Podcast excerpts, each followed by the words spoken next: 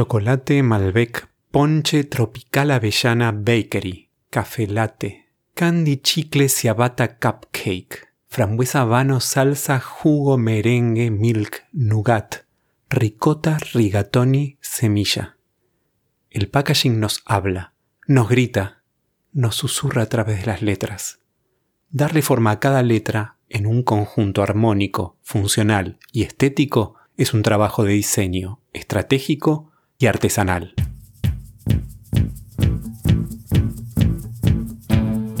El diseño de packaging debe seducir, informar, entretener y hasta salvar el planeta. Soy Hernán Braverman y esto es Branderman, el podcast donde converso con expertos para descubrir cómo lograr un impacto positivo en los consumidores, el mercado y la sociedad. Advertencia, mantener este podcast fuera del alcance de marketineros y diseñadores de mentalidad cerrada.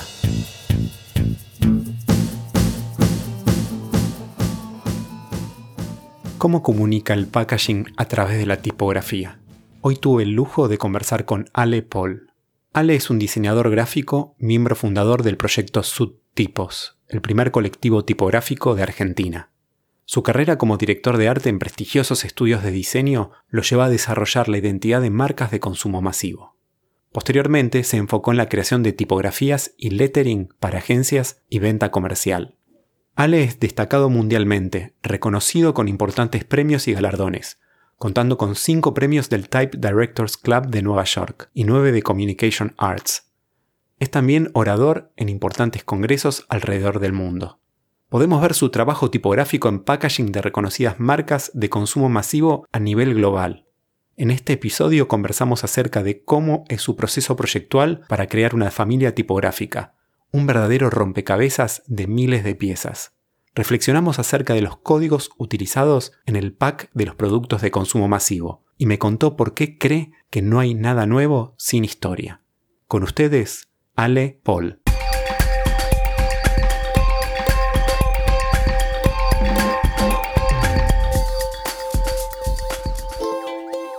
Ale, cada uno de nosotros es un contenedor de ideas, proyectos y sueños. Sin embargo, no podemos leer la etiqueta cuando estamos dentro del frasco. Ale, ¿qué crees que dice tu etiqueta? Seguro que dice la fecha de vencimiento. en realidad eh, tendría que pensar un poquito qué contenido sería, ¿no? ¿no? tanto lo que diría sobre el contenido. En general las etiquetas dicen casi todas mentiras sobre lo que hay adentro. Me gustaría que, que dijese algo cierto, que no sea engañoso. No me preocupa tanto el qué dirá la etiqueta, sino que lo que diga es lo que, lo que realmente hay adentro. ¿Y qué te gustaría que diga? Saber la fecha de mi muerte sería una posibilidad rara. Eso, prefiero que lo, que lo quiten. Me imagino como como un producto noble. No me gusta la idea de, ni del new, de novedoso, ni del distinto, ni del... Me, gusta más la idea del quality o de la calidad. No sé por qué me imagino que soy un vino. Pero ahora, en este momento, ¿no? No sería muy fácil de tomar, sería un vino para entendidos. Construir una marca es como un viaje. Comienza por entender quiénes somos y preguntarnos quiénes queremos ser. ¿Cómo fue el camino en el que terminaste combinando tres de tus pasiones? El diseño, las letras y el packaging. Yo que estaba, que estaba un poco marcada, pero llena de, como de, momentos desafortunados, ¿no? Eh, el packaging y la, crisis económica del 2001 me, llevaron a, a, ir cambiando de estudios de diseño, en donde hacía diseño de packaging. En esa época también pasé por 3D Image y en ese momento yo tenía como pasión la tipografía, pero la tipografía no estaba tan vinculada a mi, a mi cotidiano de diseñador de, etiquetas, sino que estaba más vinculada a lo que yo no podía hacer dentro del mundo de las etiquetas. Y en todo ese proceso de construir el proyecto de tipografías, de venta de tipografías para el exterior, se me ocurrió en ese momento por, porque conocí gente que estaba también vinculada al packaging. por ejemplo, en ese momento conocí a Ángel Cosiupa, que era un letrista, es un letrista que dibujó muchas marcas para estudios de diseño de, Argentina. Y entonces se me ocurrió que él podía ser una buena incorporación para el proyecto porque me parecía que el, el mundo del packaging o del brand packaging e, estaba carente de tipografías que fueran útiles para el diseño de etiquetas. A mí me tocaba diseñar, no sé, un, un agua mineral o un y siempre en las mismas tipografías que tenía que usar. Entonces se me ocurrió que lo que se podía crear era un negocio alrededor de, o comunicarlo como un negocio, como una fundidora tipográfica que ofreciese productos para los que diseñaban packaging. Y luego volvió mi lado más experimental, que era el anterior a decidir diseñar tipografías para diseño de etiquetas. Se me ocurrió empezar a experimentar un poquito más con la tecnología que estaba surgiendo en ese momento para hacer tipografías y ahí eh, creo que el, trabajo tomó un poco otro rumbo y se consolidó en el mercado de afuera, ¿no? Porque ya el producto que se ofrecía era una cosa más, más fuerte, ¿no? Sin, sin esos errores naturales del, del desconocimiento, sino ya con una experimentación en donde obviamente había errores, pero proponían algo nuevo. ¿Y cuándo te diste cuenta que esta nueva oferta eh, hacía clic con lo que el mercado, los diseñadores necesitaban o querían? ¿Hubo algún momento, alguna fuente que marcó antes y después? No, lo que sucedió en ese momento fue que nosotros habíamos tenido un intento de, de vender nuestros productos por nuestra cuenta y en un momento apareció una marca de Canadá que se contactó conmigo y ofrecieron publicar nuestros productos en su portfolio de productos. Y eso generó como un posicionamiento muy fuerte de la marca porque ellos manejaban muy bien ese tema. tenían un gran poder de, distribución, de marketing impreso, comunicando cada mes a miles de agencias y estudios de diseño de Estados Unidos y de Canadá sobre nuevas tipografías. Y eso fue como puso la marca subtipos en, el ojo del mundo, ¿no? Fue, y, después, un poquito más adelante, empezaron a invitarme a dar conferencias y fui viajando un montón por quizás como novedad, quizás por nuevas tipografías que se hacen en Latinoamérica, que era algo que no existía en ese momento, o en Sudamérica, más específicamente en la parte sur, era como un poco una novedad, ¿no? Digamos, siempre está esa cosa de el consumo mostremos lo que es distinto, ¿no? Yo me sentía un poquito así, viene el, de Argentina que está haciendo unas tipografías que son las que estamos usando y me hizo un poquito más fuerte y empecé a dar un montón de conferencias y de talleres fuera de Argentina. Digamos, el reconocimiento en Argentina llegó bastante después que, afuera. Fue como, bueno, como muchas veces pasan las cosas, ¿no? Como que cuando te, te reconocen afuera por algo, en Argentina te valoran porque te reconocieron afuera, ¿no? Y un par de años después vino lo que fue el primer premio que tuve en el Type Directors de Nueva York, fue con una tipografía llamada Burgués Script, y eso llevó a que la tipografía se utilice en, no sé, en la revista New York Times o en la marca Levis, en un montón de, de, marcas importantes, y ahí ya está, ya quedó como, digamos, quedó muy posicionado el producto afuera. ¿Qué sentías vos cuando veías tu trabajo en esos niveles de medios? ¿Te parecía que era una locura, era un sueño, te sorprendía? La, verdad que me, me, sorprendía mucho, me sigo sorprendiendo. Es algo, digamos, estoy todo el tiempo sacando fotos a los productos. De hecho, por ejemplo, con el mercado argentino, es como es como que se transformaron en un commodity del pack de pan, de yogur, de leche, de, café. La sensación que tengo es que subtipos en el mercado regional es parte de un uso, de un, imaginario de, uso masivo y en el mercado europeo y, o estadounidense o norteamericano está ubicado en otro lugar, ¿no? Está más asociado a, a un consumo más de productos más trendy que masivos. Hablando de supermercados, ¿cómo evolucionó tu visión del diseño de packaging? ¿Crees que cambió tu perspectiva desde que te adentraste en el mundo del diseño tipográfico? Creo que ahora el mercado regional también está un poco, está como el Mercosur, ¿no? Un poquito desarmado, digamos, porque la mirada del masivo, digamos, hoy tiene un, o entiendo yo por lo que veo, que tiene una fuerte competencia en, el producto más boutique o de marca propia, de, de no gran cadena de supermercados, ¿no? Digo, empiezan a aparecer muchos diseños que se cagan un poco, ¿no? En esta cosa de color verde identifica tal cosa en, la góndola del supermercado, ¿no? Y, y quizás es un poco lo que yo veía antes que pasaba, viajaba a Londres y entraba, no sé, a una tienda, a un gran supermercado de Londres, veía unos packaging que decía, no puede ser, ¿cómo puede ser que acá en, que en nuestro país no pueda existir esto, ¿no? Que seamos siempre el mismo recurso, en el mismo lugar va el, el nuevo, en el mismo lugar trae más, en el mismo,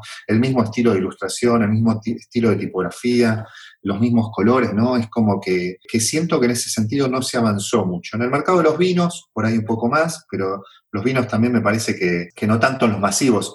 lo que yo veo en el mercado masivo del packaging un poquito es que lo que sucede es que Supongo que, habrá sido siempre así. Lo que pasa es que ahora es muy, tenemos muy cerca lo que sucede en los otros mercados, porque cliqueas un link en Pinterest o un link en Instagram y ves algo y hay como una, como una ansiedad, ¿no? Por utilizar los recursos de, una cosa en otra que, que, es extraño lo que sucede, porque a mi entender el mercado masivo lo que hace es encontrar, una vez que algo fue tendencia en algún lugar, por su particularidad, espera que se empiece a masificar un poco y lo traslada a su, a, su mercado. ¿no? Nadie en el mercado masivo va a hacer algo que sea distinto porque lo disruptivo no es masivo. Entonces, eh, me parece que hay un poquito de miedo de más en el mercado masivo de acá en ser un poquito más, de romper un poquito esas estructuras, ¿no? ¿Qué pasa si el sachet de leche es negro? ¿Y qué pasa si no tiene una tipografía gordita y cremosa y tiene una otra? No, no, son cosas que obviamente seguramente no pasan los testeos, porque seguramente en los testeos va gente que consume lo que el diseño local le ofrece consumir. Soy un poco prejuicioso en ese sentido, pero, pero creo que, que estamos un poquito lejos de dar ese paso de que las marcas realmente puedan tener esa identidad gráfica que se merecen, ¿no? Y no tanto ser parte de un conglomerado de productos que venden lo mismo. Las marcas masivas son en general muy conservadoras. Quizá en los últimos años eh, el espíritu emprendedor que especialmente les atrae a, también a las nuevas generaciones, hizo que aparezcan estas marcas que desafían por ahí la convención, que pueden abrazar nuevos lenguajes gráficos y también los consumidores se ven tentados antes eh, por ahí estas marcas artesanales, las veíamos como cosas de garage y nos, digamos, nos repelían, ¿no? Esa idea de quién hace esto. Y ahora por ahí pasa lo contrario y hay muchas primeras marcas tratando de jugar ese juego, pero siempre desde la seguridad, ¿no? Que es parte de, lo que necesitan las marcas masivas por los volúmenes que manejan. Claro, pero no sé, fui a comprar algo al, supermercado y, tenía que comprar pan porque quería hacer una receta, no sé qué. Y justo siempre compro uno de los panes que es como el que supuestamente más me gusta, digo supuestamente a propósito, que es, eh, no sé, el, el artesano, no sé cómo se llama. Y lo miraba y decía, Qué, trucho se ve, digo. ¿Sabes, ¿Sabes, cómo lo vi? Lo vi como los primeros filtros de Instagram. ¿Te acordás cuando empezó Instagram que todos le metíamos un filtro a la foto y que todos tenían esa foto, ¿no? Que era como un... Era la foto de Instagram, era el, efecto, esa tonalidad un poquito hipster, amarillenta, ¿no? Y esto lo noté y yo ya me di cuenta que ese pan no me estaba representando. Obviamente entiendo que para un montón de personas ese pan les transmite lo artesanal, pero no es artesanal clarísimo que no es artesanal y, vende una, ilusión, pero en otros países vos tenés la posibilidad de ir a comprar ese pan realmente artesanal a 20 metros, acá no lo tenés. o, lo mismo que pasó con las cervezas, ¿no? Fíjate lo que pasó con las cervezas. Las cervezas aparecen en un montón de lugares de cervezas artesanales, ahora las marcas grandes empiezan a generar productos que parecen a lo artesanal, y ahora ya no te gusta ni la artesanal ni la masiva artesanal. Ya no te crees las historias que te están contando. No, no me las puedo creer, no me las, porque hay una saturación de historias, ¿entendés? O sea, es, es, es, es tremendo, es tremendo.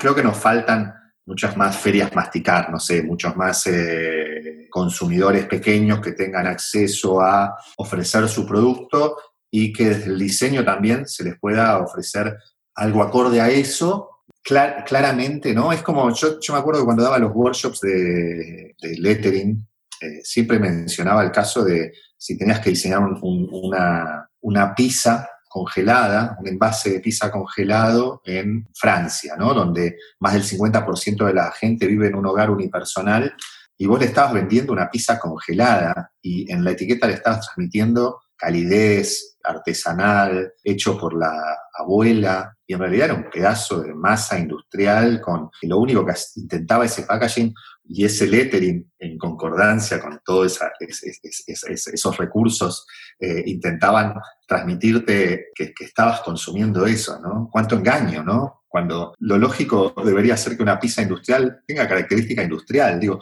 el que la come no tiene por qué ser engañado. Y no está mal que vos, cuando vos vas a McDonald's, no vas a comer una hamburguesa de Aberdeen Angus o de Kobe masajeado. Sabés que no. Es un momento en el que el consumo masivo puede ser un poquito más sincero.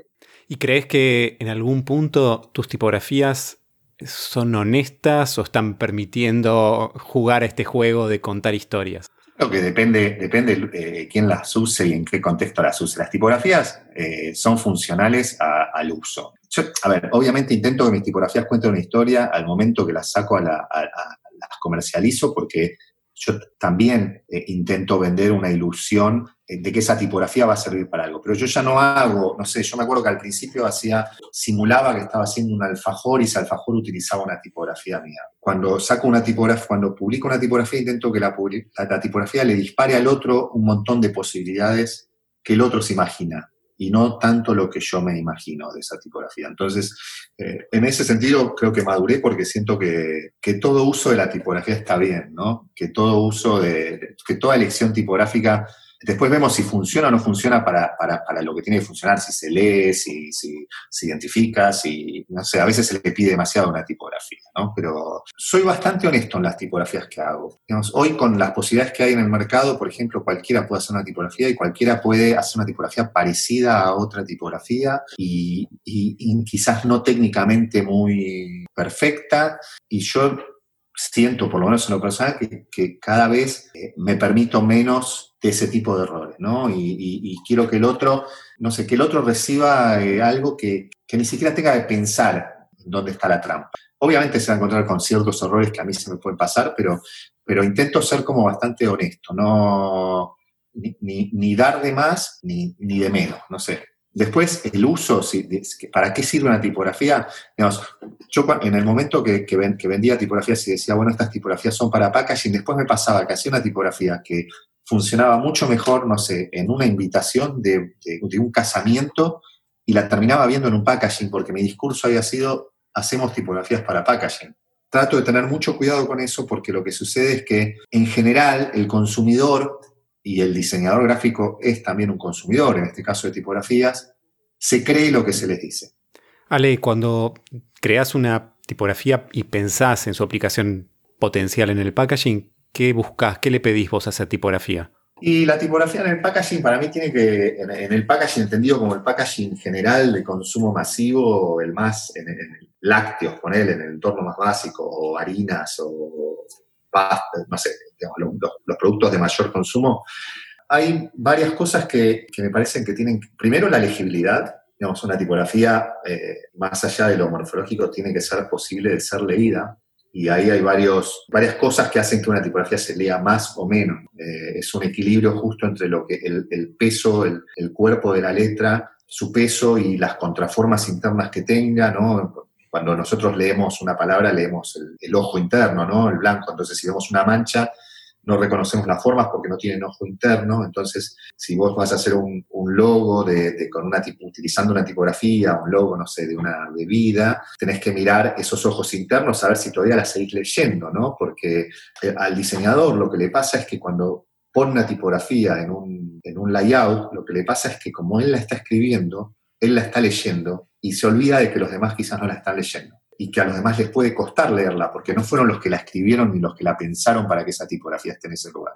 La legibilidad es fundamental, la lectura del otro es fundamental, el peso de, la tipografía es fundamental, sobre todo el peso y su relación de uso entre color y, soporte y color del soporte, ¿no? ¿Qué combinaciones de colores uso? ¿Qué terminación? ¿Qué pasa si yo si a determinada palabra le aplico una laca sectorizada y esa laca sectorizada, los reflectores de los lugares donde está exhibido le pegan de una determinada manera que no se ve. Digo, ¿cuánta gente se pregunta eso? Claramente hay tipografías que van a funcionar mejor para esa situación o peor. En las contraetiquetas, ¿qué tipografía se lee a un cuerpo 5? Hay tipografías que funcionan mejor para un cuerpo 5 que la helvética. Buscame cuál es la más condensada que tengas, que necesito poner todos los países de la región con todos los ingredientes. Bueno, ¿sabes cómo es esto? Terminás condensando un poquito, usando la que usás siempre, que más, más o menos funciona. Lo primero que yo recomendaría a un diseñador de packaging es que se arme una carpeta de tipografías que le cumplen con el mínimo obligatorio, que es toda la parte legal, toda la parte, qué tipografías me rinden para lo, donde menos se lee. Y después, en cuanto a la, a, la parte que debe llamar la atención, claramente es un mix entre, entre esto que te decía, ¿no? Peso, detalle, legibilidad, lecturabilidad, reconocimiento de formas, que las formas, que, las letras sean las letras que uno quiere que sean, ¿no? Hay, hay, a veces el problema con las tipografías cuando uno tiene que hacer un logo es que no pueden tener mucha asta ascendente y mucha asta descendente, porque eso genera que ocupe mucho espacio y no la puede agrandar mucho a esa palabra o a esa marca. Creo que, que, el, el truco más difícil dentro de ese espacio tan reducido es que lo que yo ponga se lea.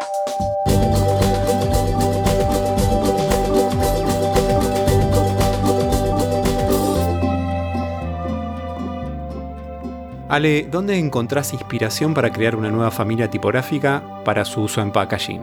¿Reconoces una necesidad en el mercado? ¿Seguís una tendencia? ¿Te basás en un concepto?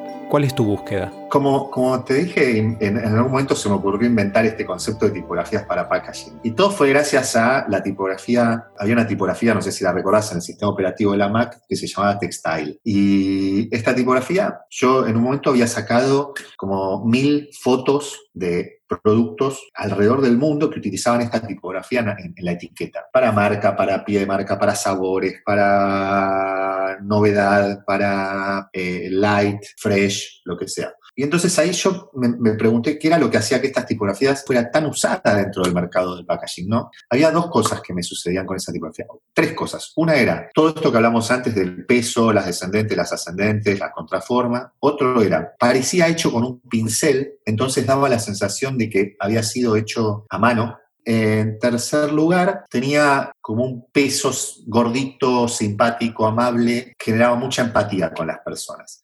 Para mí, en ese momento, la, inspiración fue en el supermercado. Y después siguió siendo la inspiración en el supermercado, porque cuando vos entras a un, a un, supermercado, te encontrás con productos baratos, caros, para clase A, B, C, D, y tenés una mezcla de colores, de tipografías, ves cómo funcionan las cosas. Entonces ahí es como que haces el diagnóstico y decís, bueno, lo que está fallando es esto, lo que está faltando es esto. Y después también me baso mucho en la historia. Me acuerdo que la primera vez que viajé a Nueva York, al segundo día me metí en la biblioteca y me quedé todo el día en la biblioteca viendo libros antiguos de rotulación de tipografía. Cualquiera hubiera estado paseando por Nueva York y yo me metí ahí. Y, fue algo que empecé a hacer en cada viaje, meterme en las bibliotecas y pedir libros referentes al dibujo de tipografías e, e, investigar. Y hay un periodo en particular de la historia de la tipografía que es en los primeros 30 años, 40 años del siglo XX, en donde los negocios tenían unas cosas que llamaban eh, showcards. ¿no? Eh, se pintaban a mano las ofertas, tipo el típico cartel de sale que uno ve, en los negocios y viaja, ¿no? Ese, el, el cartel hecho a mano, bueno, antes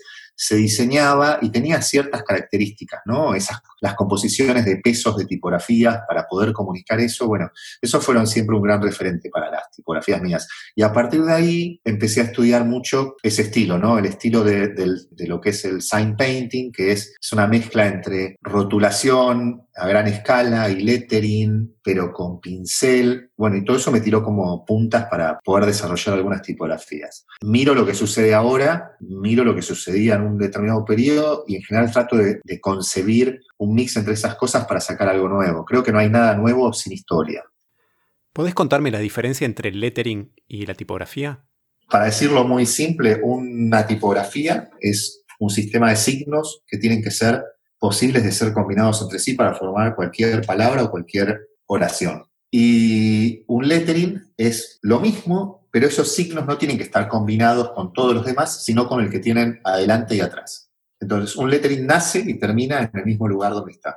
El lettering es, no sé, una palabra de, digamos, ocho, signos que tienen un orden específico e inician en un lugar y terminan al final de la palabra. La tipografía vos puedes escribir todas las palabras que se te. Básicamente es eso. Para que eso suceda, lo que puede pasar en un lettering, que no pasa en general en una tipografía, es bueno, que el lettering se dan situaciones de ligaduras en particular o ajustes en particular entre los signos, porque tenés un signo al lado del otro y puede suceder, digamos, ahí podés ir al máximo en esa combinación. En cambio, en la tipografía vos tenés que concebir que esos signos puedan funcionar de forma aleatoria. ¿Qué opinás respecto a la práctica extendida de basarse en una fuente existente para crear logotipos? ¿Qué sentís cuando reconoces una fuente tuya en una marca? Cuando yo veo que utilizan, eh, utilizan una tipografía para hacer una marca, me parece que está bien. Por eso nosotros en la licencia de subtipos autorizamos esa situación. Lo que me parece que está mal es no comprar la licencia de la tipografía. Por un lado me parece mal no comprar la licencia de tipografía porque hay una persona que diseñó esa tipografía, que, que, que tuvo mucho tiempo, tal vez un año en hacer esa tipografía, y vos la agarrás, la calcás y armás una palabra, o, la, ni siquiera la calcás, la, la, en el Illustrator y armás una palabra, y no compras la tipografía, y vos no hubieras podido hacer eso si no hubiera estado la otra persona que hizo lo otro. Entonces me parece un poco, digamos, en principio, además de ser deshonesto, me parece que no habla bien del profesional que lo está haciendo, ¿no? Eh, sobre todo si se nota mucho de dónde viene eso. Y por otro lado, lo que más me molesta de toda esa situación es cuando ofrecen servicios de lettering y utilizan mis tipografías para deformarlas y hacer una palabra, digamos, ofrecerse como que están haciendo un servicio de lettering. En realidad lo que están haciendo es esta deformación que vos hablás. ¿Cuál es el peor crimen de diseño tipográfico que hayas visto o que hayas cometido? He visto algunas tipografías mías tatuadas en gente y por ahí, porque la tipografía yo la programé de una determinada manera que el que la usó tenía otra versión de software o no sé, o porque no sabía o porque le gustó de esa manera o no sé qué, hizo unas cosas que son impresentables, que las veo y digo, no puede ser que por culpa de que yo haya hecho esta tipografía, este tipo tenga tatuado esto para el resto de su vida. Me encantaría que compartas cuáles son los pasos de tu proceso proyectual para crear una nueva familia tipográfica. ¿Por dónde arrancas? ¿Trabajás con palabras o con letras individuales? ¿Dibujás? ¿Programás? Primero arranco con la idea del comercial, ¿no? La idea del negocio, la idea de decir, bueno, ya tengo mucho de esto, tengo mucha script, quiero hacer, me parece que lo que me está faltando es una me planteo como objetivo, me está faltando una tipografía sans muy compacta para uso en espacios reducidos. Entonces, esa es la primera idea como yo soy mi propio cliente, me tengo que, me tengo que plantear mis propios objetivos. Si yo no tengo un objetivo claro y simplemente me pongo a dibujar una letra A, por ahí sí, después desemboca en algo. Me gusta tener muy en claro, me gusta tener como un brief. Entonces, lo primero, creo que lo más claro es eso. Me hago primero el brief de lo que quiero hacer. ¿Es difícil ser tu propio cliente? Sí, claro. Es muy difícil, eh, sobre todo el tema de los tiempos, ¿no? Y saber dónde cortar y, y decir, bueno, hasta acá llegaste y no se toca más. Viste, cuando vos tenés un cliente, se lo entregás, vos sabés que por ahí pudo, si te hubiera dado un mes más, por ahí, por ahí sí, por ahí no, hubieras podido hasta profundizar un poquito más en algo. Bueno, la tipografía, cuando yo la saco al mercado, la saqué, después puedes hacer algunos updates, pero es muy difícil porque ¿cómo me comunico después con el tipo que vive en Bélgica, que la compró y la usó? Y, digamos, es todo, puede haber, es un software, vos puedes hacer actualizaciones, pero no se hacen todos los días. Al menos de la tipografía, que no es algo que está en el cloud.